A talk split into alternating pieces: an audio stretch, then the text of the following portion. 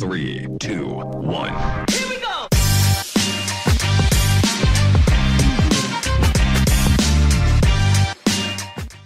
Bueno, gente, el episodio de hoy con un, un amigo de hace, de hace años, Ismael Ortiz, es mi friend. Yo te voy a decir una anécdota que yo sí me acuerdo de ti, Ismael, porque estamos hablando aquí.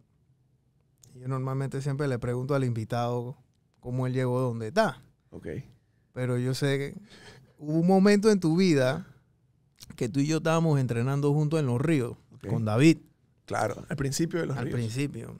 Y estábamos tú y yo entrenando. Y en ese momento, y me voy a tomar el atrevimiento de decirlo, yo siento que tú no estabas a lo mejor en la mejor posición económica o por lo menos estabas como confundido, estabas medio, medio, a- a- a- a- a- a- estabas confundido, digámoslo de esa forma. Y tú nos dijiste a mí, a David, hey, de, recién terminado de entrenar, tengo que ir para adelante porque tengo una entrevista de trabajo. Y esa entrevista de trabajo fue en Tántalo. Correcto.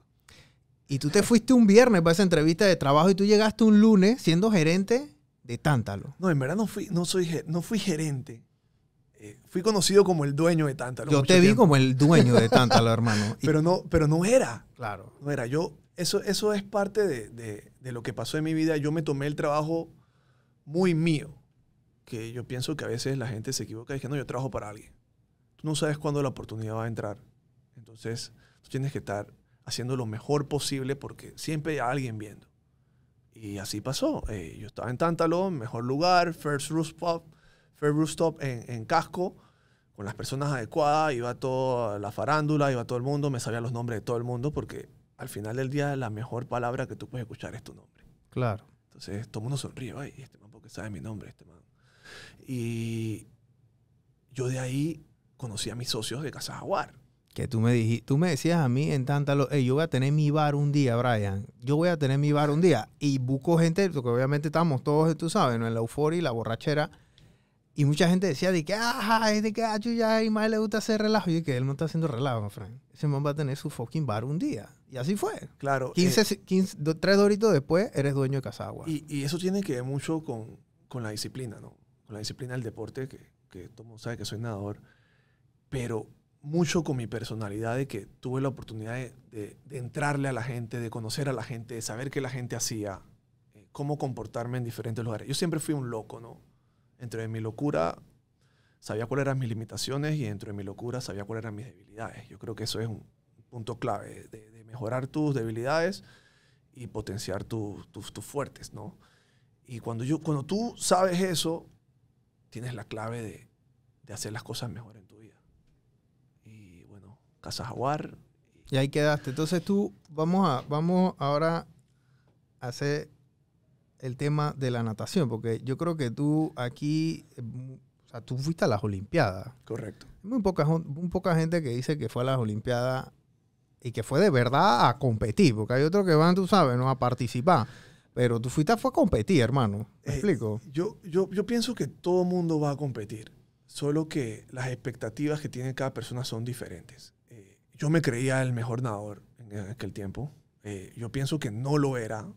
Eh, todavía hay récords míos, entonces creo que fui un tanto, tanto bueno o, exitoso en, en el deporte, eh, con tres mundiales, una olimpiada, un panamericano, dos centroamericanos del Caribe, varios bolivarianos. Pero al final del día, yo creo que la Olimpiada no debería ser la meta de los deportistas. Debería ser eh, trabajar en equipo, ayudarse uno al otro, motivarse uno al otro eh, y consolarse uno al otro. O sea, es, es como si fuera la vida. Cuando te pasan cosas malas, eh, a veces ni las cuentas, pero si tú estás ahí en equipo, tú sabes que entrenaste mal, te, te- te pones bravo o te pones triste o, o no conseguiste tu meta, siempre hay alguien que está buscando la misma meta que tú, que tal vez lo logró o tal vez no lo logró y te entiende.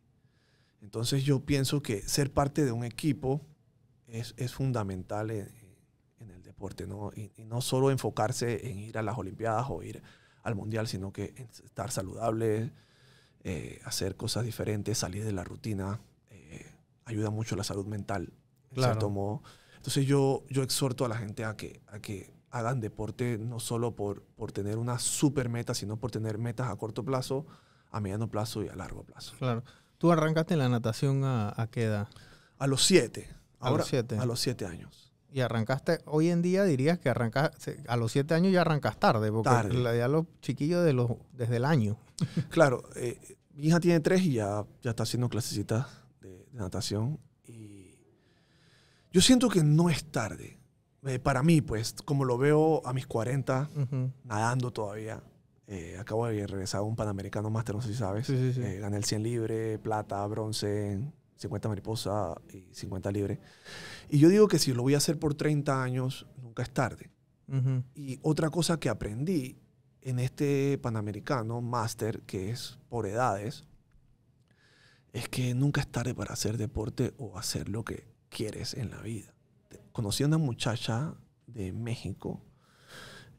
Ella comenzó a nadar a sus 38 Yo, lo, yo la vi. o 48 creo que comenzó a nadar. Y estaba en sus 60 Ujú. en su primera competencia Internacional. internacional. Wow. O sea, es- eso es una historia que, que le puede servir a cualquiera a, a hacer lo que en verdad quiere, que nunca es tarde, pues. Porque nos dicen, no, nunca es tarde, nunca es tarde, pero cuando tú tienes una, un fact como este, es muy importante y siento que puede ayudarle a cualquiera a hacer las cosas que en verdad quieren hacer en la vida, porque la vida es una, ¿no? Claro. Tú nadaste desde los siete, digo, pro- n- n- eh, No, nunca, fui- nunca fui pro. no, te- no de una manera profesional, pero obviamente en un alto nivel ya en un ciclo olímpico, en varios ciclos olímpicos, porque fuiste a Panamericano, Bolivariano, fuiste a las Olimpiadas, después tuviste una controversia enorme con ese tema de que no te, ya habías clasificado y entonces la federación en esos tiempos eran unas federaciones así medias chimbas que el presidente de la federación no sabía nada, esa vaina a mí como que nunca me cuadraba, dice que el dueño, dice que el, el- el presidente de la federación de béisbol nunca jugó béisbol. Claro. Ent- Entonces era como raro, ¿no? No, yo, yo pienso que, que, que hacer el deporte no es tan importante. Todo el mundo lo ve como importante porque dice, no, si no sabes nada, no, no sabes lo que sintió el nadador. Yo siento que hay que saber dirigirlo. Ok. Es como una empresa. Y, y digamos que los nadadores son tus trabajadores que tienes que pagarle muy bien. O tienes que retribuirlos muy bien porque sin ellos no funciona. Claro. Y, y yo siento que eso es lo que hace falta. Alguien que sea el líder y que dirija bien eh, este deporte que es tan bonito y que nos ayuda a todos. Además, Panamá tiene agua por todos lados. Entonces, todo el mundo debería saber nadar por, por cuestiones de, de seguridad. Sí, por- para no ahogarse, por lo menos. Para no ahogarse, no quería decirlo así, pero sí, por seguridad. Y, y hay que saber eh, cuidarnos. Eh, hay muchas fiestas de piscina, hay muchas, muchas piscinas, muchos parking, muchas... O sea, uno es joven y uno Claro. se cree invencible y hay que, hay que estar eh, aware. of- Totalmente.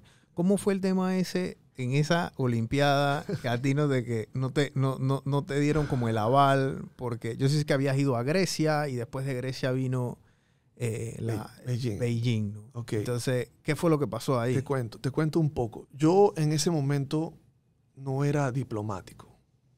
Eh, yo aprendí la diplomacia um, a, a los golpes, ¿no? Entonces yo siento que yo, en vez de ir a conversar con la federación, que no me, no me gustaba, yo peleaba con la federación. Entonces yo al pelear con la federación, ellos trataban de no tomarme en cuenta. Yo siento que es culpa y culpa, aunque, aunque la verdadera culpa es de ellos porque yo era el mejor nadador en el momento. Entonces, eh, lo que pasó fue lo siguiente. Yo estaba en Estados Unidos y cuando me fui para Estados Unidos, ellos pedían un tipo de reporte de, de lo que yo estaba haciendo. Mi entrenador en ese momento, eh, Alex, de Brasil, dijo, ¿por qué yo tengo que darle un reporte a esta gente si esta gente a mí no me paga nada? Yo estoy haciendo esto para ayudarte, Isma, pero ellos a mí no me pagan nada, así que yo no les voy a mandar nada. Entonces yo no sabía cómo dilear la situación. Pero yo entendía los dos puntos. Esta gente quiere saber, pero ¿por qué quieren saber si ellos no saben de natación? ¿Qué van a saber? Que los microciclos, que los macrociclos, que por qué hago esto, por qué lo otro. Eso es más complicado. Ni yo a veces ni yo lo entiendo. Claro. Y, y eso, eso es algo muy reservado del entrenador, ¿no? Era. Ahora con las redes sociales todo el mundo comenta lo que hace. Porque así consigues más, más nadadores y más prestigio y más Claro. todo. Eh, era, como, era como una filosofía errónea en aquel Ujú. tiempo. Antes era como que, ah, yo te lo escondo porque quiero que mi nadador solamente haga esto. Pero ahora tú abres el compás y muchos nadadores se benefician y además te buscan, que es lo que ahora funciona. Y yo me acuerdo que yo me pagaba todo. Es más, trabajaba y entrenaba en el club donde estaba en Estados Unidos. Soy sincero, era complicado. Eh, Yo debería estar como tranquilo, con mi paz mental, no pensando en cómo voy a pagar esto o cómo voy a pagar el viaje. Y me fui a una competencia en Brasil que me pagaron unos amigos. Me pagaron el pasaje a Brasil. Cuando yo llego a Brasil, eh, porque, porque también me inscribí. O sea, ni, ni la federación no me inscribió porque yo les comenté a ellos, dije, hey, inscríbanme, y no me inscribieron. Ellos decían que no se podía, no se podía. Yo les digo, sí, sí se puede. Y yo fui y me inscribí con mis contactos y la cosa. Tú sabes. Entonces, yo lo que no entendí fue que yo entré a la competencia, me pagué mi viaje, me pagué el lugar donde me quedaba. Y ellos cuando yo llegué ahí estaban sorprendidos. Dije, ¿qué tú haces, aquí? Salte de todos los eventos. O Pero sea, ellos estaban allá ellos estaban allá, en la competencia con su delegación. con la su delegación. Pero a mí no me querían en la delegación. Ah, pero a ti no te llevaron. a mí no me llevaron. pero- Pero, yo con mis contactos, Pero, pero de tu dos forros tú fuiste. pues. yo fui. Porque yo me quería clasificar a los Olímpicos. Y bien entrenado también. Bien entrenado. Me clasifiqué a la final, me acuerdo, en Suramericano en Brasil. Cuando me clasifiqué, eh, el presidente de la federación llamó y dijo que, que me saliera de los eventos, que esto y lo otro. Entonces yo hice como un poco de caso, pedí una toma de tiempo, nada de súper. Pero cuando llegué a Panamá, los manes que, hey, no queremos, yo le digo, no queremos, tú no estás federado. tú-". Y yo le digo, pero para federarme nomás tengo que pagarte 20 dólares. No nos vamos a aceptar tus 20 dólares, no te vamos a federar. Entonces yo me fui, seguí entrenando, seguí haciendo lo mío y seguí buscando la marca olímpica, porque yo no me dejo de nada. Me fui a Canadá, que me pagó Canadá para que yo fuera a hacer la marca olímpica por Panamá. O sea, Canadá me dio más prestigio que mi propio país, que, que eso es lo que hablabas en el podcast con Fufo. O sea, afuera le ha ido mejor Claro. y yo siento que nadie es perfecto en su propia tierra. Fácil. Y me quedé cerca, quedé muy cerca. Me quedé cerca en todos los eventos, hasta la última competencia, que fue en Chile. Y un amigo me consiguió un pasaje de ida.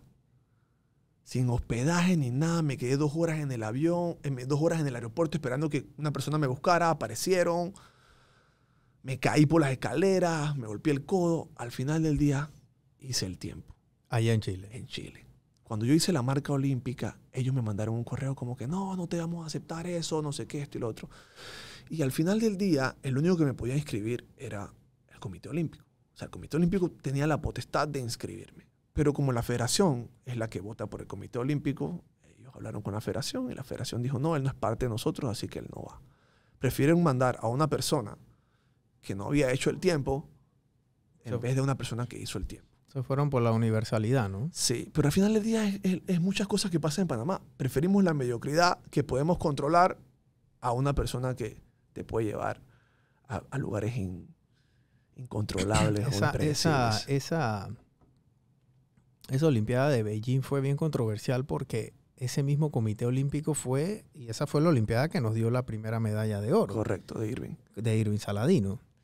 Y yo recuerdo cuando Irving gana la medalla, yo estoy viendo la vaina en la televisión, todo el mundo aplaudiendo, y el presidente del comité olímpico fue a abrazarlo y el man dice que, hey, No, él, él era, él, era, él era representante de Panamá en el, Copi- en el Comité Olímpico Internacional, en el COI, ok. que es mucho más alto que ser presidente. Bueno, que el, ser el- presidente. el desplante fue O sea, yo le pregunté a Irving. internacional, hermano, porque eso yo y la gente lo aplaudía. Chichi, me acuerdo que Durán estaba, Durán estaba narrando eh, el salto, el, el salto de Irving en TVN. Imagínate, imagínate por dónde iba esa vaina, ¿no? Durán estaba narrando un salto olímpico. Y, y- ey, yo dije, esta vaina, esto nada más pasa en Panamá, pero él pasa eso y ahora esta controversia, obviamente, ya después, digo, no fui- fuiste No a las. Olimpiadas en, en Grecia, Grecia. ya después no fuiste, No y, pero ahora tú eres parte de la federación, No, todavía. no, no. Yo, yo, yo lo que, yo lo que, o sea, sí soy parte porque yo estoy afiliado. Ok, O sea, yo puedo participar en eventos federados, se dice. ok. Eh, pero una cosa que te quería contar de, de toda esa experiencia del 2008 de no haber ido era que yo le contaba, después me volví como un speaker en Estados Unidos con muchos atletas porque al final ellos valoran haber ido, alguien que haya ido a la Olimpiada más que aquí, pues, por decirte. Y yo me volví speaker de, lo- de los niños pequeños, diciéndoles, hey, ustedes pueden. No dejen que las personas externas o, o cosas que te pasen externamente de lo que amas, que es la natación, te afecten en lo que en lo que en verdad quieres hacer. Mira, me pasó esto, y yo, yo contaba mi historia de la Olimpiada y yo seguí nadando. O sea, yo no fue que yo me retiré ahí, yo seguí nadando y después por un problema en la rodilla que nunca supe qué fue, yo creo que era eh, cansancio, eh, yo me retiré en- después de unos bolivarianos, pero yo seguí nadando y al final yo entrenaba a niños y competía. O sea que los, man- los niños veían, dije, hey, mi coach está dando la talla, es- le voy a hacer caso. Claro. Entonces, yo creo que todo eso era, era parte de, de lo que soy ahora, o tenía que pasarme eso para poder entender y poder guiar a muchos atletas en estos momentos que están pasando por lo mismo, Claro. lastimosamente. Y, y- y lo que hablas de, pensé que sabías algo más, yo, yo me estoy tirando a la federación. Sí, yo sé. yo- es es que ahí me, me confundí un Ah, poco. ok. Yo, yo sé que tú te estás tirando para, para un... Ahora, me, ahora caigo en cuenta. Te estás tirando por un puesto dentro de la federación, ¿no? correcto, correcto. Pero estás participando, o sea, estás Correcto. mucho más activo claro, y, sí, porque es la única manera de saber lo que les hace falta. y estás en la diplomacia. ¿Me Sí, explico? Ya claro. no llegas al choque, No, ya llegas no, al nunca, diálogo. nunca, nunca. Es más, es más, yo llamé al presidente de la federación Como uno madura, ¿no? el presidente de la federación, que, que todo el mundo sabe quién es, Frank Weavers, que era parte del comité olímpico cuando yo no fui a la Olimpiada. Entonces yo le dije, yo, yo me llevo bien. Yo le dije, hey, Frank, eh, mira, yo me voy a tirar a la, a la- a la presidencia. Eh, en ese momento quería ser presidente. No voy a ser presidente. Va otro compañero nadador, Aramis Martínez, que siento que está mucho más preparado que yo. Eh, así que yo cedí el, el puesto porque, y me alié con él. Eh, no soy de, tampoco quiero el protagonismo, yo quiero es ayudar. Claro. Si, si- si siento que él está más preparado y yo estoy ahí a su lado y, y podemos hacer las cosas juntos, no tengo ningún problema. Y al final, yo hablé con Frank y le dije, hey, mira, yo me quiero tirar. mi-". Yo le dije, ¿tú te vas a tirar de nuevo? Y él me dijo, no, yo no puedo. eh, ¿Tienes alguna...? algún-?" Yo, yo fui y conversé con él, dejándole saber de que yo iba a hacer eso. Yo no hubiera hecho eso nunca en mi vida. Claro. Entonces, feliz de haber comprendido ciertas cosas. Claro, y ahora, ahora estás aspirando o están aspirando a una, a una nómina por, por, por trabajar por el tema de la natación, ¿no? Sí. Que eh, yo nadaba y, pero digo, nunca al nivel de, de- de tuyo o, o- o- de este grupo de gente que Tal iba a vez, tal competir vez sí, afuera. Brian, tal vez sí. Pero, pero son expectativas que nosotros nos ponemos. Sí, pero o sea, no, no, no era, no era en ese tiempo. el- Ibas todos los días. Sí, claro. Ibas dos horas. le- Hacías gimnasio. Y más. Entonces, entonces lo hacías igual que yo. Claro, sí, entrenábamos juntos. El tema es que la, la, y es como era, o sea, para mí el deporte en ese momento era, eh, era una válvula de escape, era mi relajación, era salud, etcétera. eh, eh, pero yo siento que el tema de las piscinas aquí en Panamá, yo creo que ya tú lo has vivido en carne Complicado, propia, es complicado. O sea, las piscinas públicas tan inexistentes, entonces Complicado. siempre hay como una mafia y este No, y, viene y este y ahora ninguna piscina abre los lunes. locura. O sea, de que vamos a limpiarla el lunes. Todo el día limpiando la piscina. Eso no, donde se ve. O sea, Sí. que, que van a poner a los niños a entrenar el domingo porque el lunes lo pierden. No. No estoy entendiendo eso. Pero, pero muchas cosas van a cambiar eh, si estoy en la federación o si no estoy también. Porque tengo varios proyectos fuera de la federación por si acaso no, no gano, ¿no? Claro. Porque uno nunca sabe. Eh, hay mucha gente que les gusta seguir en lo mismo. Sí. Yo prefiero que, que haya un cambio y, y me pongan a prueba, pues. Si tanto, si tanto hablé y tanto critiqué, eh, no, no voy a ser igual de lo, que, de lo que ya me pasó y no me gustaría que a ninguno le pasara. O sea, haber perdido una Olimpiada es la peor cosa que te puede pasar como atleta. Y no porque fallaste el tiempo, sino porque la federación no te mandó. O sea, eso es lo peor. Bueno, una lesión también, pero, pero una lesión se entiende. Claro. Pero que Sí, tú, tú no en que- controlas que, la tú, lesión. que tú estés en tus capacidades. Si yo puedo, haber- yo puedo haberme convertido en el primer nadador centroamericano en hacer 22 en 50 libre. Wow. Como me convertí en el primero en hacer 23. Ujú. O sea, yo pasé muchos paradigmas de que nadie podía hacer 53. Yo hice, llegué hasta 51. En los Ahora, 100, en los 100. Ahora va la gente por 50. Pero en Centroamérica. claro. Pero, pero ya, hay que cambiar ciertas mentalidades. No podemos solamente pensar en participar. Hay que pensar en ir a buscar una forma de, de- de- de satisfacer eh, todos esos, todos esos años de entrenamiento. Es que el ciclo olímpico arranca desde que el niño camina prácticamente. Correcto. Y a los 16, 17 años, si ese peladito no está perfilando, papito, esto no es para usted. Ey, pero, pero tú sabes que, tú sabes que, que- que yo discrepo en- en- un poco en eso ahora, porque eh, han abierto un poco más. Bueno, ya las cosas de entrenamiento han cambiado. sí, han cambiado mucho y yo siento que ahora entreno mejor que cuando entrenaba antes. Sí, Y tengo, yo, yo tengo un resultado bueno, o sea, más calidad, menos tiempo, no era esa sacadera de mierda, sí, sí, sí. metedera de metro a lo Hay, loco. hay mucha, mucha ciencia también, mucha Sí, ciencia. hay demasiada ciencia. O sea, bueno, por lo menos mi- mis entrenadores antes eran o sea, la escuela del bate. Ey, tienen que hacer esto en tanto tiempo y si Claro. no hace, se repite la, y se repite y se Claro. repite. Es una vaina de 2000 metros, terminamos haciendo y que 8. Ey, y, y una cosa que, que- que yo exhorto a, a todos los entrenadores también es, es- es educarse, ¿no? Claro. Educarse porque, porque al final tienen en las manos el poder de llevar a alguien a la destrucción Claro. o al éxito. Entonces hay que saber llevar esa responsabilidad. Es lo mismo como que yo estoy hablando aquí contigo, o sea, yo tengo que cuidar las palabras que digo porque tal vez mi credibilidad es buena y la gente puede hasta malinterpretar o, o- Claro. o llevarse lo que digo a otro punto y puedo destruir a alguien. Entonces Total. hay que cuidar todo lo que uno dice y cuándo lo dice y, y todas esas cosas. ¿no? Eh, La diplomacia. la sale, diplomacia. la de sí mismo. Sale de, de, digamos que haces una transición, porque nunca has salido de la natación, haces una transición de la natación al mundo entonces ya de, de trabajo, ¿no? O sea, formalmente antes de eso, no sé si habías trabajado de algo antes, de, o sea, de algo así, de,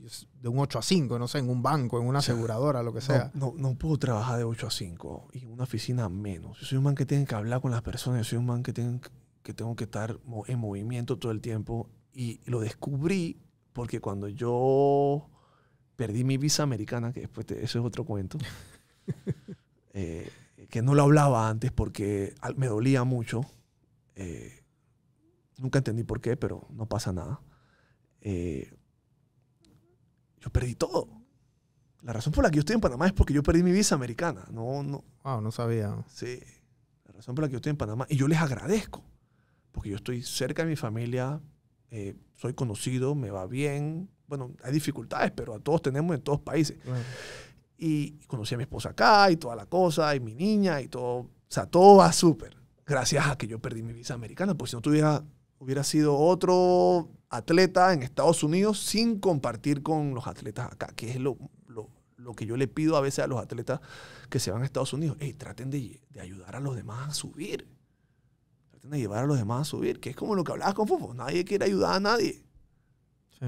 Entonces yo le digo, hay que, hay que ayudar a la gente a subir, hay que ayudar a la gente a subir, hay que buscarle la beca, hay que hacer esto, hay que hacer lo otro, porque el material está. Somos, trabajamos con las uñas, Brian. Y, y sin desviarme de lo que estaba hablando, ya ni me acuerdo de lo que estaba hablando.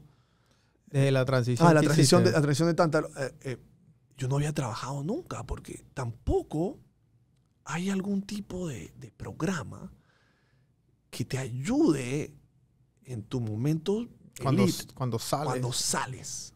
Yo, yo, yo una vez hablando con, con- con el secretario de Pandeporte, le dije "Ey, qué programa ustedes tienen para incluir a los deportistas que les dan mucho en, en algún tipo de trabajo, en como, algún tipo como de... si fuera una cárcel, literalmente. Estás saliendo de la cárcel y te Correcto. estás reintegrando al mundo civil. Pero, pero, pero es peor porque fuiste el mejor. O sea, yo en mi caso fui el mejor y entro al mundo normal donde no soy nadie.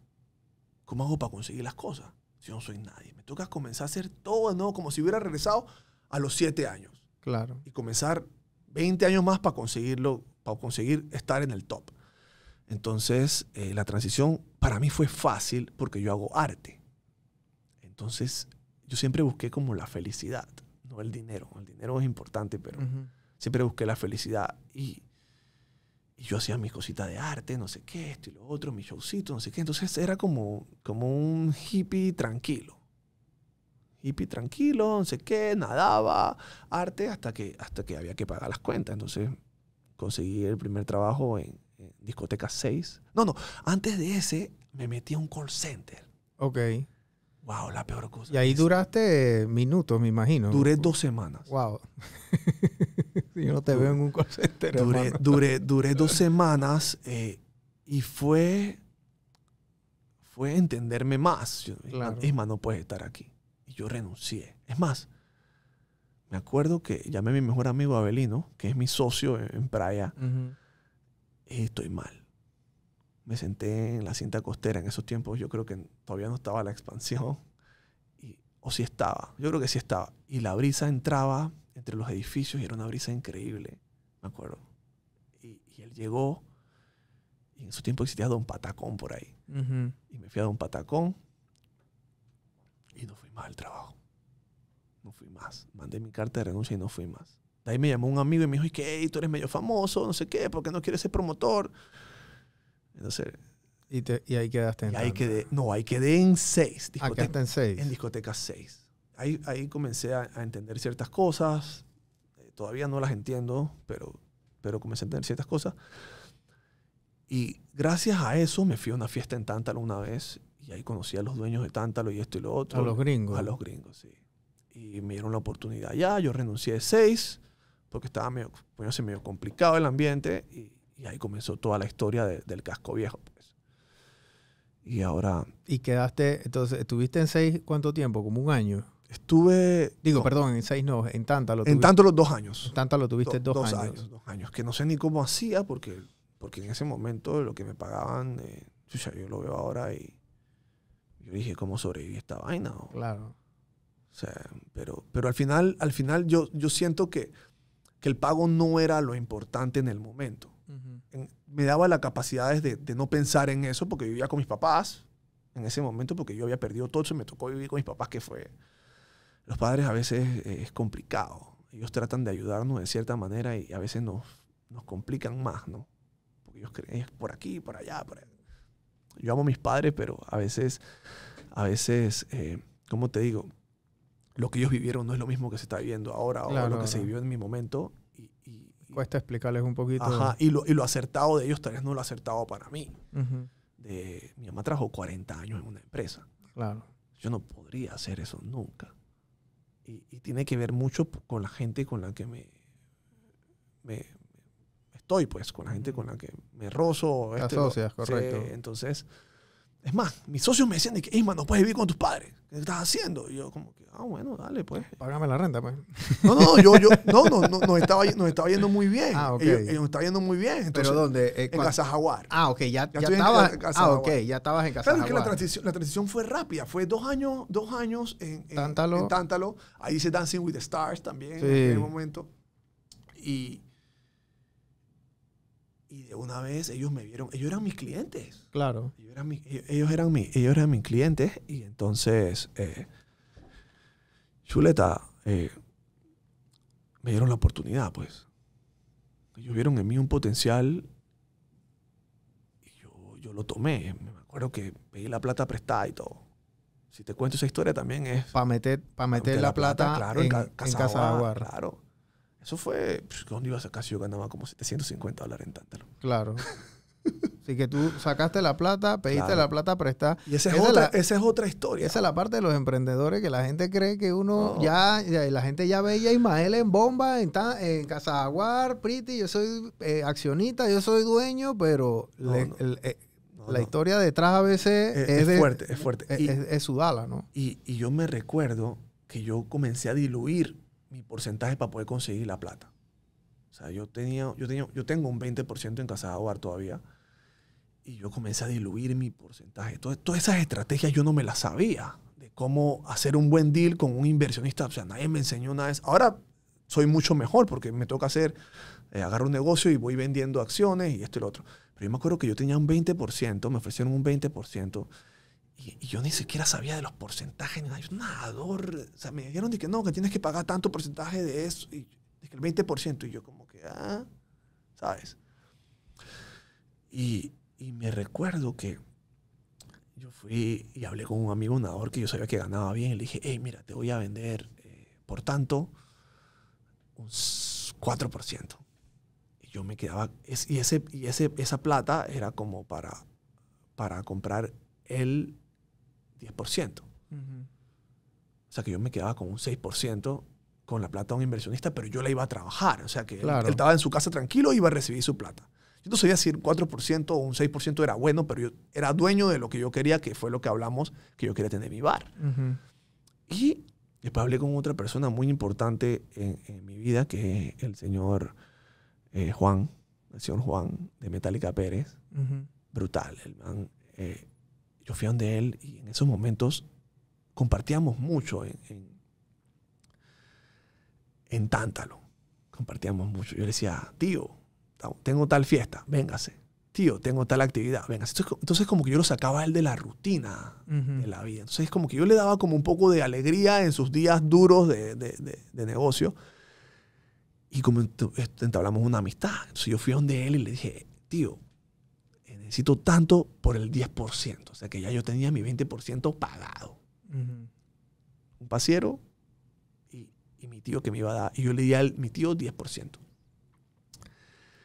Chuleta.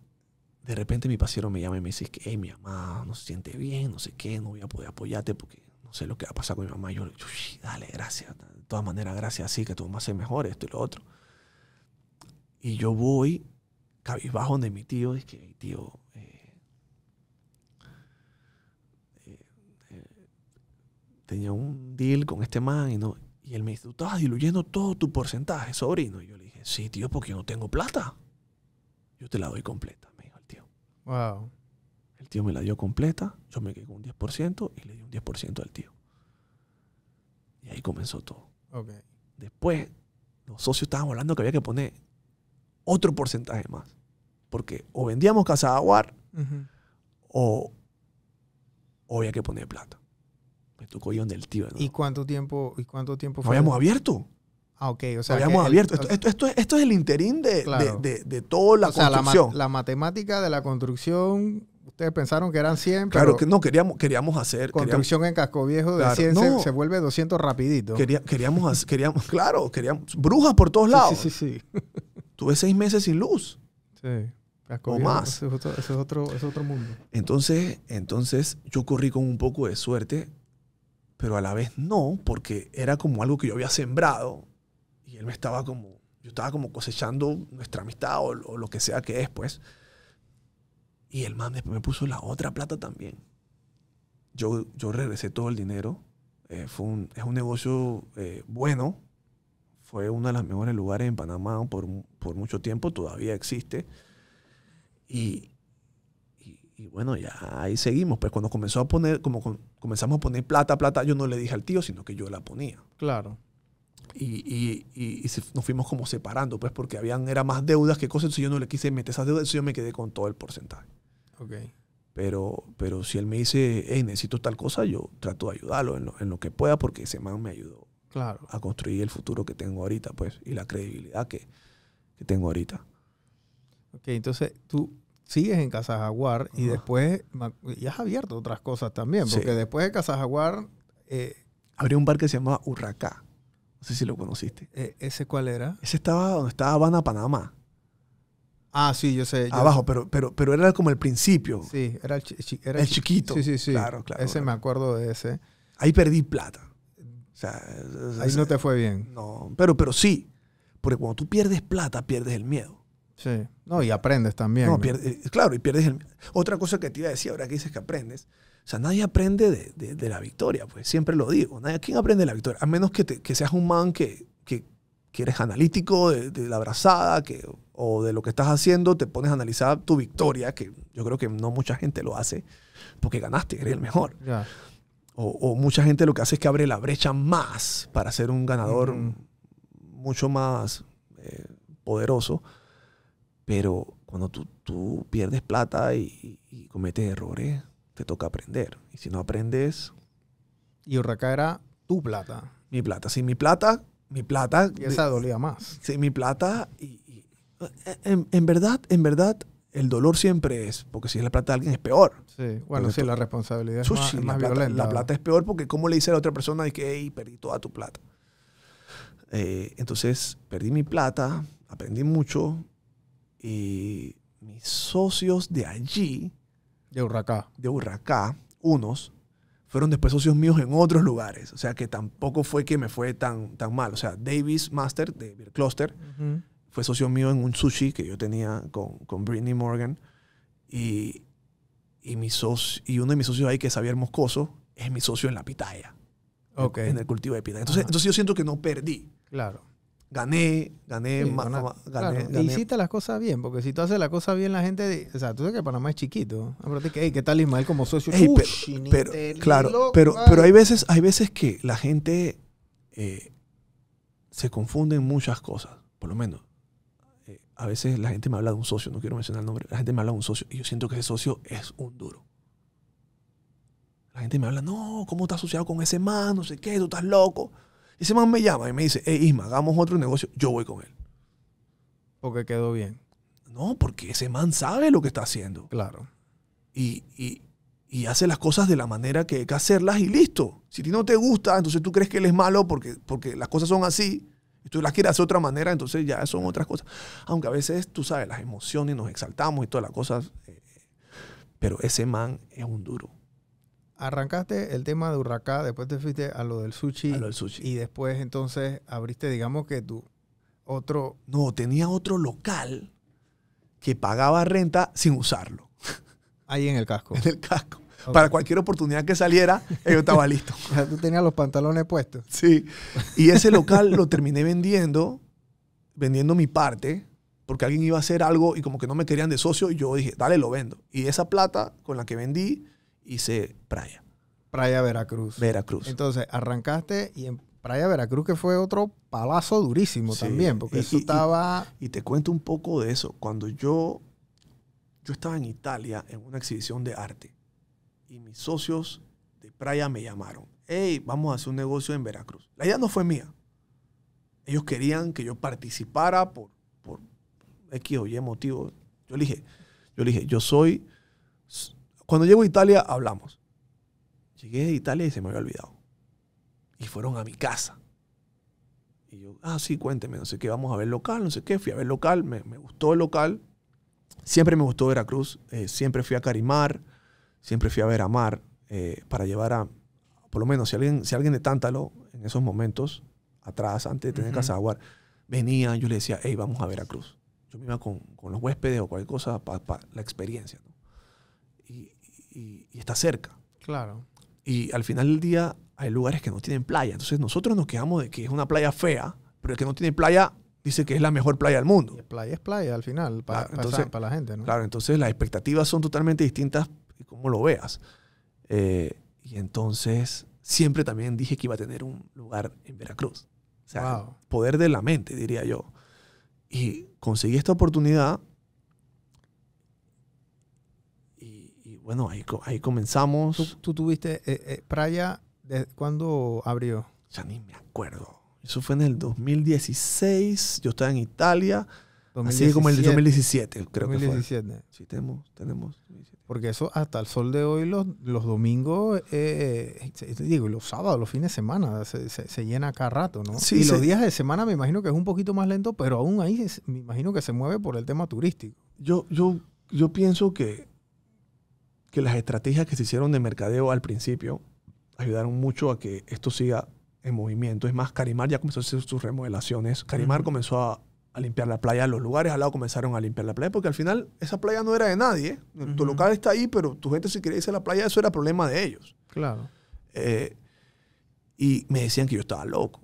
Que yo, ¿por qué voy a hacer eso? Es más, yo invité a mis socios de Casaguara a que participaran Allá en playa. en playa. Ellos me dijeron que no, que esto- Es más, los llevé.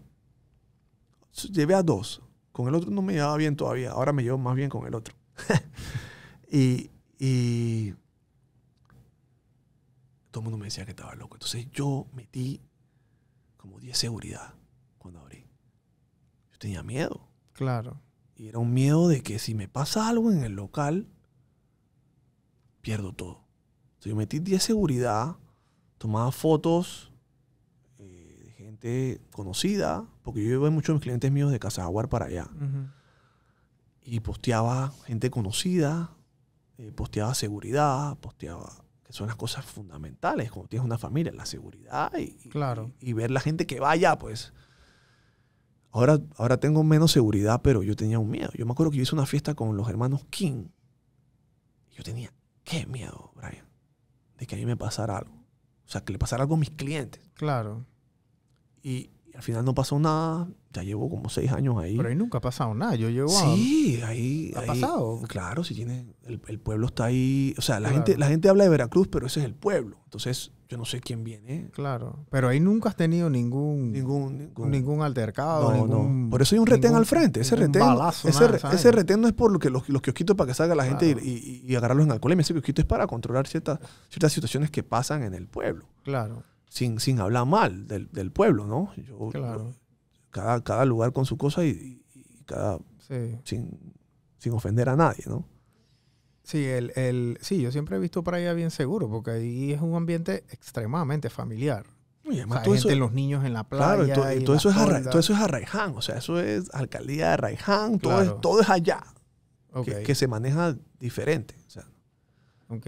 pero Eh, ese, ese, ese Playa Veracruz continúa, vino la pandemia y ahí obviamente tú como restaurantero y como, como entretenedor de la vida nocturna aquí en Panamá, eh, tuviste que cerrar porque o sea, las discotecas todas cerraron. claro, yo cerré, yo cerré el cerraron, 15, 15 de marzo. 14 de marzo, Casaguar. Claro. 15 de marzo, Y, Playa. y, y Playa no era un lugar que la comida era buena, pero la experiencia siempre va a ser mejor. Yo, yo siento que lo de playa es, delivery- es la vista en la playa. Sí. O sea, eso, eso no... Hay un día que el sol pega de una manera que el agua se ve hasta cristalina. Eh, y, yo, y yo- y yo creo que, que el lugar fue creado en mi cabeza. Eh, yo no lo creé solo porque tengo socios y, y no, me- no- no- no todo es mío. Mi lugar en mi cabeza era, era un lugar familiar donde yo pudiera tomar con la familia. Porque, o sea, llevar a un niño a un bar no es saludable. Claro. La Alicia va a casa Aguar, pero es porque es mío y a veces me toca llevarla. La na- no tengo nana, no, nunca usé nana. Entonces era complicado. Pero, pero llevar a Alicia a casa de Aguar, o sea, Alicia se dormía en casa de Aguar con esa bulla, o sea, duerme en cualquier lado. Claro. Pero, pero al final del día había, había que, que construir un lugar donde las familias no sean excluidas. O los perros no sean excluidos, porque la, la- la gente, la gente dice que no, la familia es un hombre, una mujer y un, y un hijo. Hay familias que son un hombre, una mujer y un perro, no pueden tener hijos. Claro. Y la adopción es complicada. Entonces, eh, hay diferentes tipos de ni nos metamos en eso porque ofendemos también a la, ofendemos también a la gente. Eh, y yo creé un lugar o creamos un lugar donde había un ambiente familiar y podías tomarte tu traguito y tener a tu hijo jugando en la playa tranquilamente sin tener que estar preocupado por nada. Claro. Entonces era como un win-win. Y ahí entonces, ahora pasa el tema de la pandemia y entonces de vuelta otra transición. Sí. Así que vas y Pandemia. entonces ahora te metes al mundo de la agricultura, ¿verdad? Sí. Y durante pandemia, ¿qué hacías para subsistir? Porque la agricultura tampoco era algo que tú estabas metido de lleno en ese momento. No, mira, yo, yo recuerdo que me fui a ver a mi, a mi, a mi socio, Xavier Moscoso, era mi socio en, en Urracá, y él me comentó sobre la pitaya. Yo ya sabía de la pitaya porque mi, mi esposa es colombiana, entonces yo comí, he comido pitaya todo el tiempo. Y yo tenía, yo cuando fui a Rusia al mundial, eh, conocí a unos rusos que en una disco que nos, como que nos apadrinaron, ni pagué nada ese día en la disco. Fruta, alcohol, no sé qué. Estaba yo con mi, con mi esposa. Y recuerdo que seguí en contacto con ellos, pues, porque yo sigo en contacto con todo el mundo. A mí me gusta seguir en contacto con la gente porque uno nunca sabe. Y el man, yo un día posteé una foto de la pitaya. Antes de tener pitaya, me estaba comiendo una. Y el man dice que, "Ey, Mándamelas todas. en Rusia necesitamos pitaya. Entonces yo en mi cabeza no lo tomé como, como que, hey, voy a conseguir un terreno, voy a cultivar pitaya, ¿cómo se hace? ¿Dónde la busco? No hice nada de eso, nada. O sea, yo me, me llegó la información y yo la recibí y seguí haciendo lo mío, como que lo hubiera olvidado. Cuando mi socio, cuando mi socio Xavier me, me comenta sobre la pitaya, yo le dije, hey, yo tengo un amigo ruso que quiere pitaya. De una vez, ¡pum!, la información regresó. Y él me dijo, ya yo hice toda la investigación. Las conseguimos aquí, tengo el terreno acá, necesitamos tanta inversión. Yo le digo, ¿yo puedo participar? Me dice, sí, hay que poner tanto para hacer, para hacer 50 plantas, me dijo. Y yo le dije, ok, yo en estos momentos no tengo, pero yo cuando salga de la pandemia, estamos en media pandemia, cuando salga de la pandemia, yo te voy a buscar. Hice una movida rápida en, en pandemia y me salió un dinerito. Me fui primero de, a disfrutar con la familia y otra parte llamé al, al man. Y le dije, hey, Xavier, tengo la plata. Vamos a comenzar con esto primero. Y yo le di el dinero. Terminamos haciendo dos hectáreas Wow. con otro amigo que también puso la... O sea, somos dos socios capitalistas, se podría decir, y como inversionistas, y él puso el terreno y el trabajo. Ok. Entonces, el terreno ni siquiera, o sea, no, estamos, no, no están cobrando eh, alquiler, que eso es lo que destruye los negocios. Claro. Entonces, ya no tuvimos dos años, ya tuvimos un par de cosechas, y ya el otro año tiene que ser el, el boom para exportar más que todo. Claro. Y esa, esa, el ciclo de, de cosecha de esa planta, la primera te da... Era, supuestamente era a 18 meses, pero nosotros comenzamos a tener plantas porque diferentes. Es como un humano, o sea, cada quien madura diferente y- Mm. y, tuvimos, como a los nueve meses estaban saliendo, como seis plantas tuvieron fruto. Ok. Del- de, las, de las dos hectáreas. Ajá, de la, de la primera, porque primero hicimos una y entonces la otra viene después. Ok.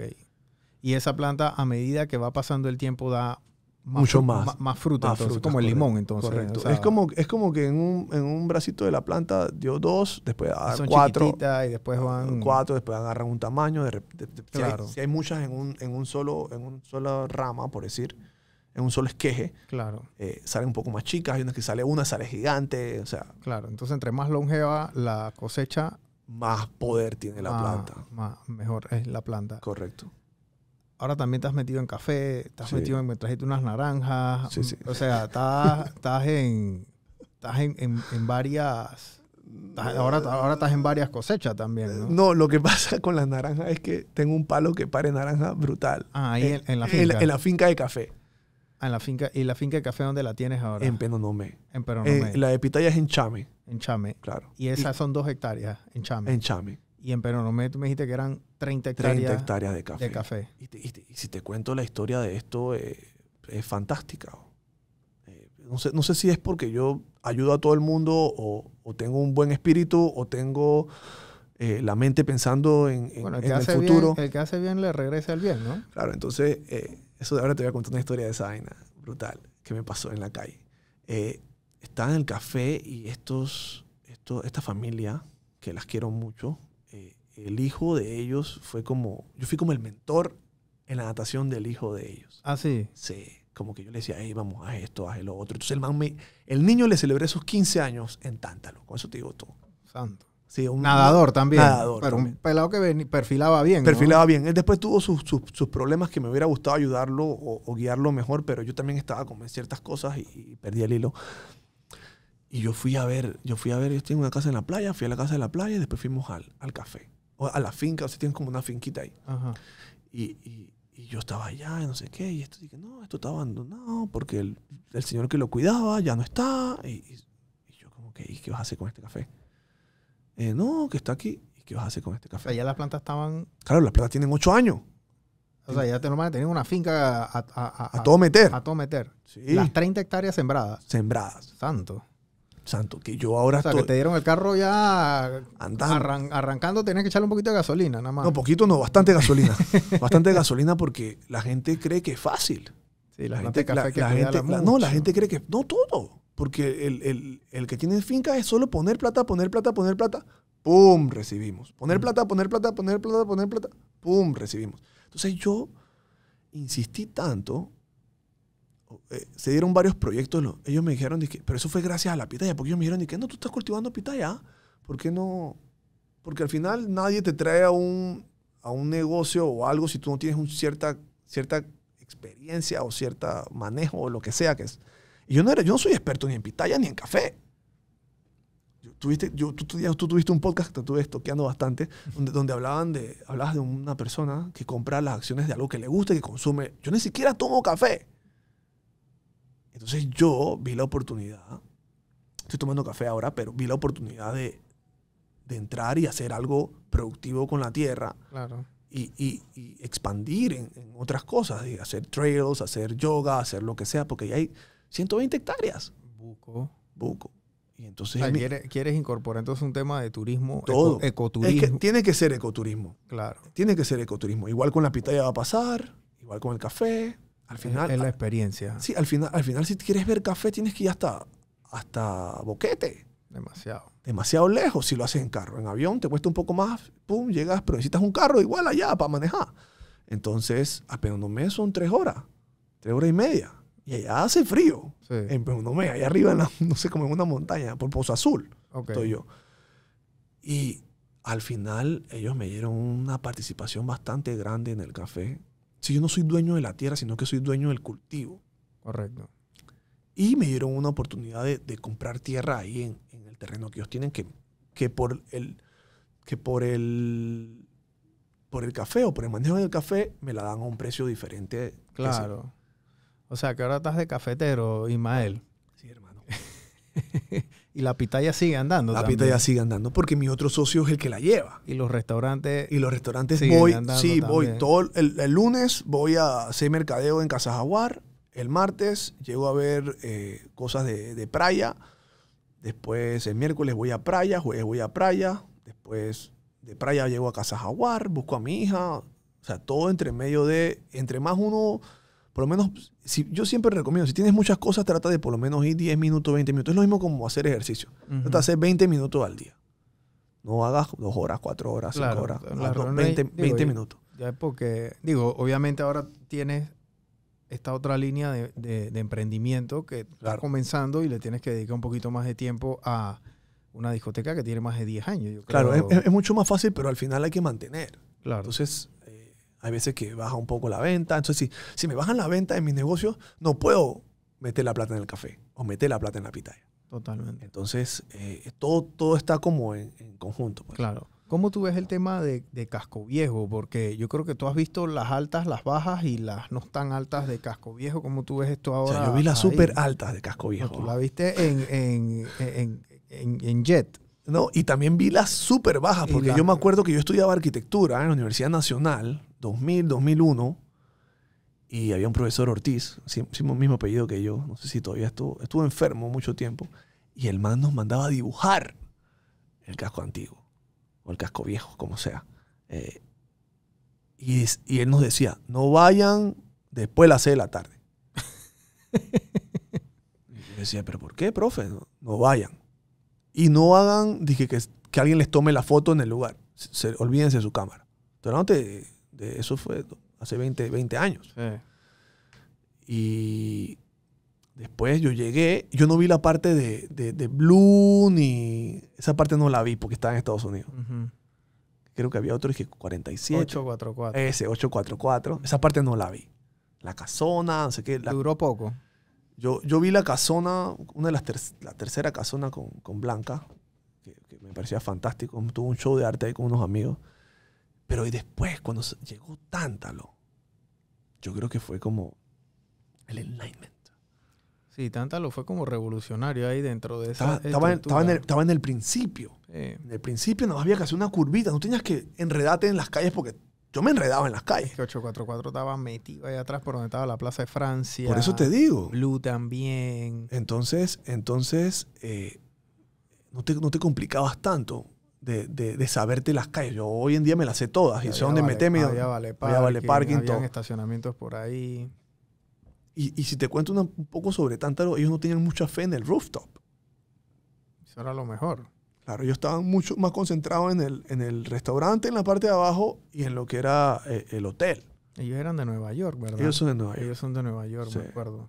Pasa que ellos venían de hacer, yo me acuerdo que yo, una vuelta tú los llevaste allá a entrenar. Yo hablé con ellos Claro, un ratito. tú hablaste con, Y los con manes, Matt. y los manes dije, puta, que sí, que chuchi. Dije, eh, ellos hacían como hotelitos y cosas allá en Nueva York. Y yo les decía, mira, la verdad es que Casco Viejo es un lugar complicado para construir, pero no es ni cerca de complicado que construir en Manhattan. Así que la ese, eh, si allá en Manhattan tienes que sacar 50 permisos, acá tienes que sacar 25. Pero, y acá es más, tú sabes, ¿no? Acá la vaina uno, grease the wheel, como le dicen ellos, uno que uno le salpica palazoda a alguien por ahí y entonces el papel sale firmado el día siguiente, ¿no? En Nueva York la vaina cambiaba. Y él dije, "Puti, sí, que me he notado eso, que no sé qué. Y, y, y les fue bien, la verdad. Yo me imagino que ellos siguieron haciendo inversiones ahí en Casco Viejo. Sí, ellos, ellos invirtieron en, en teatro amador, pero creo que no les fue bien. Pero al final eh, es un venue que, que es fantástico. Y no sé qué más, qué más tienen, pero, ¿Cómo pero, al final Tántalo es icónico. O sea, Tántalo es icónico. y, y- y yo, y yo recomiendo Tántalo todavía Sí. para un tardeo. Un tardeo para ver la ciudad. o sea, tal, tal, tal Celinas ahora, que, Sí. que- que es bellísimo también, pero no a todo el mundo le gusta esa onda hiposa y, y- y relajado, claro. Y, y siento que Tántalo es un poco más. Yo, yo siento que Casa Jaguar dentro de todo también fue pionera dentro del área de Santana. Porque Correcto. a- las discotecas todas estaban más o menos como Correcto, para acá. correcto. Y, y la primera fue Casa Jaguar ahí Mm, en la subidita de sí, Santana, no, ¿no? sí, no. ¿Cuál estaba Eh, antes? teatro Amador. Teatro tuvo antes que Teatro Santana. estuvo antes. Teatro estuvo antes que Casa Jaguar. Ok. Entonces, eh, yo recuerdo que esa calle era oscura. Horrible. Oscura. Además, y no había, todo estaba en construcción ahí alrededor. Y, y me, claro, el, el edificio al frente de los Lewis, eh, eso estaba era como estilo barraca. Sí, sí, sí. Estilo barraca. eh, Donde estaba Stranger Club, había un, no sé si te acuerdas, que había como un vidrio con un, con un pato Donald, Ujú. y bellísimo. Yo quería ese vidrio, nunca lo pude conseguir. en mi, mi faceta de, de- De artista. no, de, de- de recolector. Yo soy un recolector chuleta. Eh, ya mi esposa me tiene eso bloqueado. está trayendo. Ey, y entonces eh, yo recuerdo que llegó Casa Jaguar y el secreto de Casa Jaguar fue haber encontrado una locación destruida porque se consiguió un precio barato para alquilar. Y se le tuvo que meter más la mano, pero nosotros hicimos que esa calle o que ese edificio eh, obtuviera, Y le obtu- abriera la obtuviera- puerta a todo lo que obtuviera- obtuviera un valor. Entonces, eh, yo, yo en verdad no me, yo no me, me tomo el crédito de, de, de, Casa Jaguar. No me tomo el crédito de nada. Eh, yo solo sé que fui parte.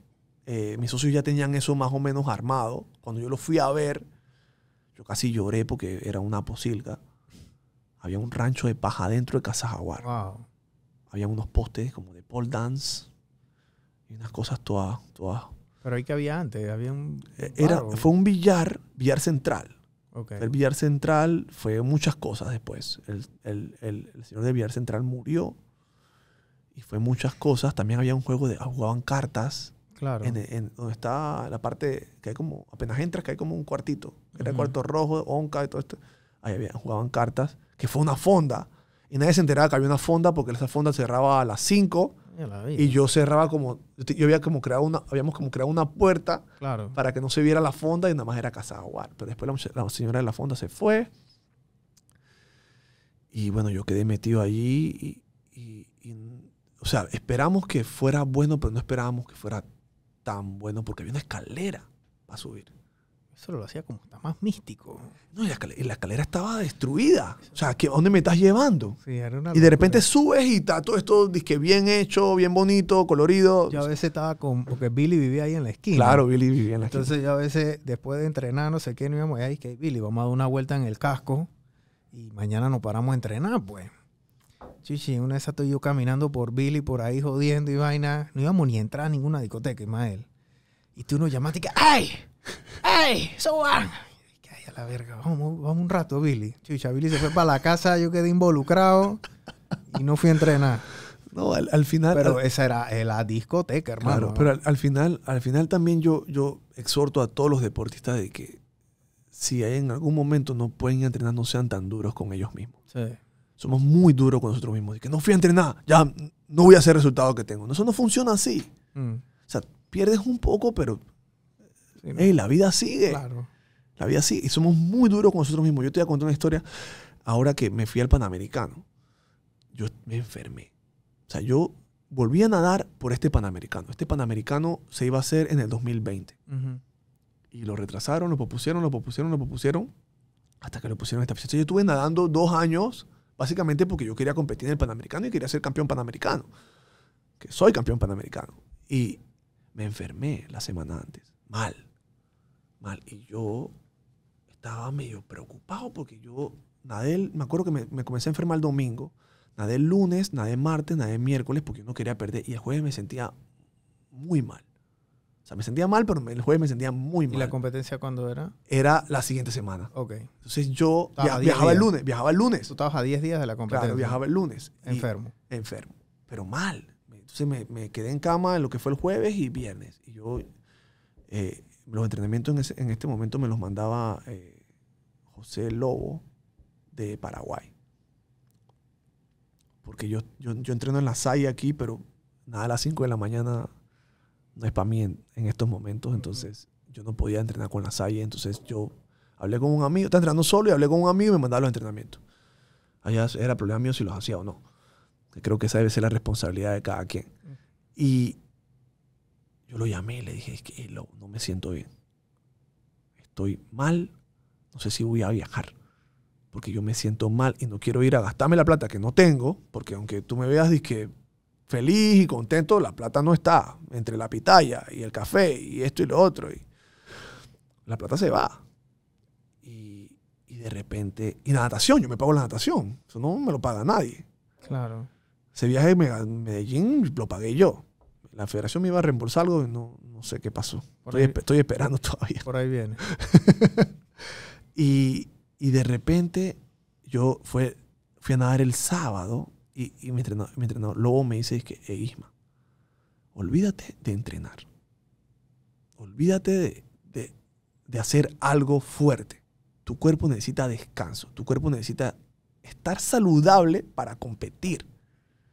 Y yo fui entonces el sábado y el domingo nadé suave. Y me comencé, me a sentir mejor. Viajé el lunes. El lunes nadé en Medellín con altura. Que, que me afectaba un poquito, pero las distancias que yo nado no me afectan tanto. Entonces nadé lunes, martes, miércoles, jueves, suave.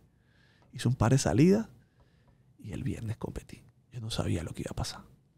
Estaba mi hija Duro Isma, estaba mi esposa. Y quedé segundo en el 50 mariposa con un tiempo decente. Y yo dije, wow, todo va a salir bien.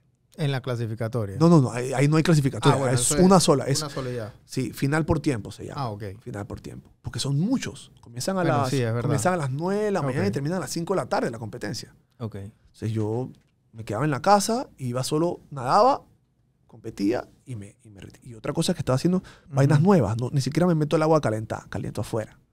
Ejercicio, pechadita, tu, tu, tu, unos par de saltos y a competir. Y después yo dije, ya todo va a salir bien. Pero al, fin, al final, si mi mente no me hubiera dado el poder, no hubiera ido a competir. Claro. Y no hubiera sabido todo esto, no hubiéramos estado hablando del Panamericano. Claro. Entonces, yo siento que lo- los deportistas somos muy duros con nosotros mismos porque, porque creemos o pensamos que, que si faltamos un día ya se acabó el mundo. Y eso no es así.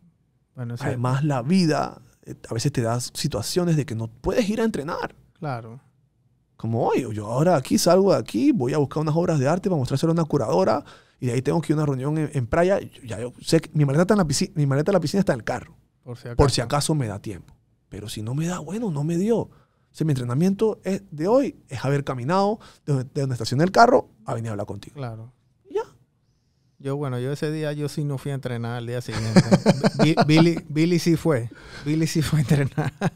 Yo ese día no fui, pero, pero Ima, ya quería darte las gracias por. Ya me vas a sacar, ya me vas a sacar ya. Ya, ya, ya, va, ya va una, ya va más de una hora, pero. Ya me vas a sacar acá. Yo quiero seguir hablando Este, contigo. Ey, no, pero podemos, podemos hacerla de vuelta. Es más, podemos hacerla un día en playa, no sé, hacemos, Ah, nos, cool. inventa- nos inventamos allá algún, Dale, dale. algún episodio, ya, tú choteas a alguien. Sí, llevo a ponemos, alguien. ponemos un tema, ponemos un tema eh, que tengamos en común. Lo que Y- sea, Y lo, y, lo, y, lo, y lo revisamos más a fondo. Porque aquí te hablé de muchas cosas Sí. donde, donde, donde el café, donde el- la pitaya, donde los negocios. Aunque hablé un poco más de, la- de mi vida de Casaguar, de cómo comenzó todo, que creo que es una parte fundamental en- Claro, y, y ese inversionista que, que te salva la vida, ¿no? sí. Porque, Vas bueno, en- en- supiste aprovechar las oportunidades, ¿no? Claro, claro, las oportunidades siempre llegan. Y aprendiste de tu... Y de a veces, a veces no estamos preparados.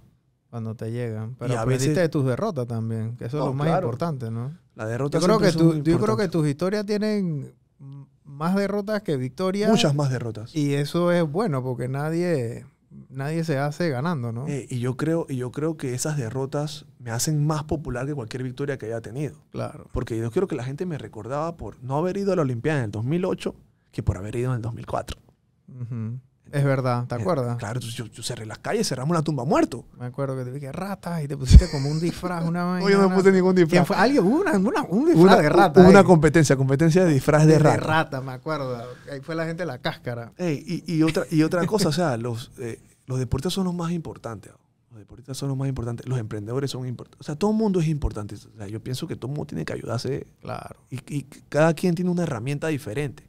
Así que tampoco, tampoco creas que lo vas a poder hacer solo. Sí, Este man tiene una herramienta que yo no tengo. Hey, vamos, vamos a unirnos. claro. La unión, la unión yo creo que ayuda a... Ahí hace la fuerza.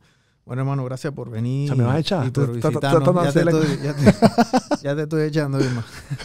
Este, Chapo, gracias por venir, hermano. Tú sabes que este es de tu casa. Hace rato estoy desde, es más, del segundo episodio que yo hice, yo te choteé, ¿te acuerdas que yo Sí, estaba ahí pero en tú me, tú me dijiste que me ibas a llamar y me llamaste y- hasta y- ahora. No, y después, no, yo después te chateé. Ey, no, pero lo, lo cool es que, es que has entrevistado a personas, chuleta, eh, que yo me puse a mirar y creo que es fundamental de que la gente pueda aprender de las otras experiencias sin tener que conocer a la persona. Porque, Claro. O sea, yo conozco a Felipe, bien. Yo no conocía, yo, yo no conozco a George. Entonces ya yo vi que George hizo un par de cosas, un par de... Claro, Conozco a Fufo, conozco a Levi. claro. Y, y entonces... bueno, eh, tú y George tienen muchas cosas en común porque son restauranteros, ¿no? Así Claro, que ese yo, yo siento, idioma- yo siento que no me siento tan restaurantero como, como tal. Yo soy como que más de experiencia. O sea, yo estoy ahí para que tú estés bien, Ok, en el lugar donde esté. ok. Porque al final del día la gente, si la comida no sale bien y yo estoy ahí, yo voy a tú te vayas feliz. Ok, Y si la comida te gustó, pero no te sentaron a tiempo, yo sé que tú te vayas feliz. O sea, al final es más que todo que tú te vayas contento y te vayas con un amigo nuevo. Conozco Claro. a este man, el, el alto barbudo, bueno, no tengo tanta barba ahora, Sí. pero alto barbudo, ese man me atendió pretty. Al final es eso, claro. que yo creo que es la clave de lo que soy yo como tal. Y siempre un motivador de, un motivador de, de que la gente pueda hacerlo todo, de que nunca es tarde, eh, de que le dicen a los niños que tienen que hacer deporte, pero los adultos también, porque la monotonía nos mata. Entonces yo siento que yo motivo a todo el mundo a hacer todo. Si yo, si Ismael Ortiz lo puedo hacer, todo el mundo lo puede hacer. Tan fácil como eso. Belleza, hermano. Bueno, gente, último con Ismael. Este, gracias por, por venir, hermano. Y No, gracias, por, gracias por invitarme. oh. Gracias por invitarme, en serio. Eh, y continúa, continúa. Yo sé que no es fácil bueno, lo que a- estás haciendo. Vamos a seguir metiéndole. Y en algún, y en algún momento tendrás tus tus frutos de todo esto que estás siempre. haciendo. Al final todo, todo comienza así, como que, ah, no sé lo que va a pasar y de repente, ¡boom! Así mismo es, hermano. Bueno, gente, hasta luego. Chao. Three, two, one.